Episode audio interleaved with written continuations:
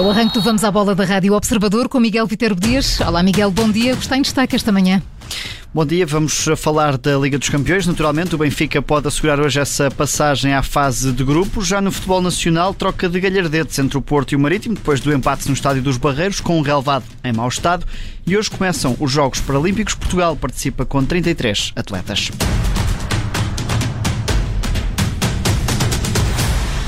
Começamos este Jornal de Desporto pela antevisão do jogo de hoje que, Miguel, pode dar ao Benfica o acesso à Liga dos Campeões. Os encarnados podem hoje juntar-se ao Futebol Clube do Porto e ao campeão Sporting na fase de grupos da Liga Milionária. A equipa de Jorge Jesus defronta ao PSV em Eindhoven, depois de uma vitória por 2-1 na primeira mão no Estádio da Luz.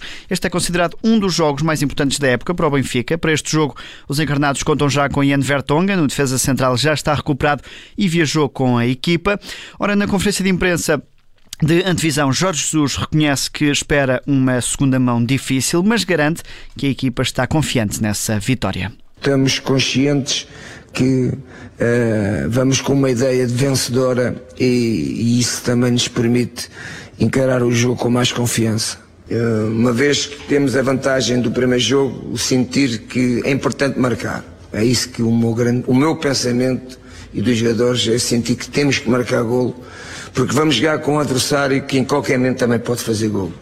Uh, e esse é o nosso sentimento à partida, para além da, da tática, não é, para o jogo. Essa é uma vertente que, que temos que ter todos essa, essa ideia que é muito importante amanhã termos capacidade uh, para poder fazer golos. Um amanhã que é hoje, a equipa do Benfica está na frente por 2-1, mas eh, os gols fora também já não contam. Ora, quanto ao impacto que este jogo assume financeiro e desportivamente, Jorge Jesus eh, diz que todos estão conscientes da importância desta partida. Todos nós estamos conscientes da, conscientes da importância do jogo do ponto de vista desportivo e financeiro. Eh, agora e depois, não é só, não é só este jogo do, do do PSV, se o Benfica uh, vencer esta, esta eliminatória que vai entrar na fase de grupos, é, continua na mesma, a mesma responsabilidade financeira e desportiva. Uh, agora que o primeiro passo é a tentativa de, de entrarmos na fase de grupos, isso é verdade. Jorge Jesus, em conferência de imprensa na antevisão deste jogo frente ao PSV Eindhoven, na passagem à fase de grupos da Liga dos Campeões, garante ao Benfica um encaixe financeiro de 37 milhões de euros, essencial para os encarnados. Este é um jogo que está marcado para hoje às 8 da noite, com um relato aqui na Rádio Observador. E no Campeonato Português, as equipas que lutam por lugares na Europa perderam na competição interna. Passos de Ferreira e Santa Clara estão a dar cartas na Liga Conferência, a nova competição da UEFA, mas perderam nesta terceira jornada do campeonato. O Passos de Ferreira se deu frente ao Estoril Praia, recém-promovido, por 3-1. A equipa da Mata Real ainda começou a ganhar, com um gol de Delgado aos 30 minutos. Ainda na primeira parte surgiu o empate do Estoril por Bruno Lourenço e na etapa complementar André Franco e Joãozinho, este último com um grande gol, selaram esse resultado final. No estádio do Bessa, o Boa Vista venceu Santa Clara por 2-0. Os achadrezados marcaram a Amash e também Gustavo Sauer, um golo em cada parte. O Passo de Ferreira e o Santa Clara que vão jogar frente ao Tottenham e ao Partizan, na segunda mão da Liga Conferência do Playoff, esta quinta-feira. As duas equipas nacionais estão em vantagem e podem mesmo passar à fase de grupos desta nova competição europeia. E no rescaldo da terceira jornada do campeonato, o Futebol do Porto e Marítimo trocam acusações depois do empate a uma bola.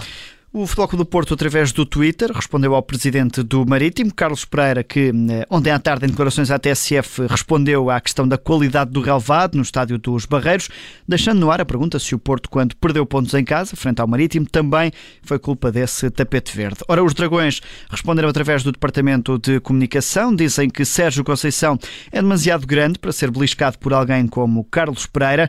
Diz ainda ao Porto que o presidente do Marítimo tem um prestígio diametralmente oposto ao de eh, Sérgio Conceição, enumerando uma série de casos que envolvem Carlos Pereira. Os Dragões terminam ao dizer que o relevado do Marítimo estava uma vergonha e que não cumpria os requisitos mínimos para uma competição profissional. Certo é que esse relevado foi ontem interditado pela Liga Portuguesa, isto depois de uma segunda avaliação negativa de forma consecutiva.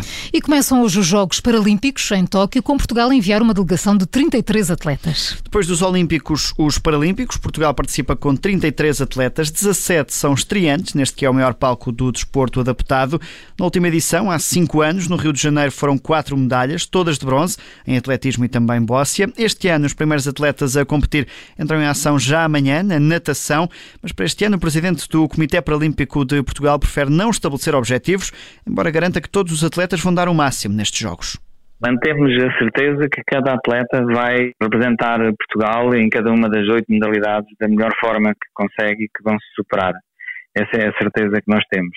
Relativamente a medalhas, nós temos objetivos definidos no contrato de programa de preparação paralímpica que definimos em 2017 com a administração pública, mas não, não, não queremos nesta altura estarmos a, a estabelecer uma, uma fasquia relativamente a isso, sendo certo que nós sabemos que os objetivos eh, definidos eh, são objetivos definidos com todo o sentido de responsabilidade.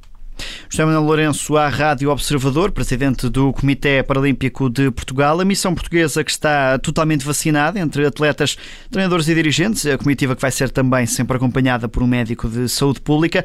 Ora, esta cerimónia de abertura está marcada para hoje ao meio-dia, tem transmissão na RTP. A competição começa amanhã com a participação portuguesa na natação. Entrou em prova David Graxá nas eliminatórias dos 400 metros livres, há pouco depois da uma da manhã, e eh, também Susana Veiga nas eliminatórias dos 50 metros livres, isto quando forem duas e meia da manhã em Portugal. E no ciclismo há mais dois portugueses que vão manter-se no topo do circuito mundial. São eles Rui Costa e Nelson Oliveira, vão manter-se em equipas do World Tour, é o primeiro escalão do ciclismo mundial. O anticampeão do mundo de ciclismo Rui Costa vai renovar contrato com a Emirates, a equipa que representa desde 2017. O diretor da equipa, onde para o ano estará também o português João Almeida, diz que Rui Costa é um ciclista que tem alcançado grandes resultados e que é essencial para apoiar o líder, Tadej Pogacar. Ora, aos 34 anos, Rui Costa mantém-se assim numa das equipas de topo do World Tour, onde estão, para além de João Almeida, também os irmãos Ivo e Rui Oliveira. Já Nelson Oliveira nada a ver com estes dois irmãos, vai manter-se nos espanhóis da Movistar até 2023. O português representa a equipa do país vizinho desde 2016. Esta confirmação da renovação de Nelson Oliveira foi feita no dia de descanso da volta à Espanha. A equipa destaca a participação do português em cinco voltas consecutivas, também a capacidade de estar presente com regularidade no Tour de France. Nelson Oliveira que segue atualmente no 71º lugar da eh, volta à Espanha deste ano, que depois de ontem ter cumprido um dia de descanso, volta hoje às estradas. O jornalista Miguel Viterbo Dias e o Vamos à Bola das manhãs 360. Miguel, até amanhã. Até amanhã.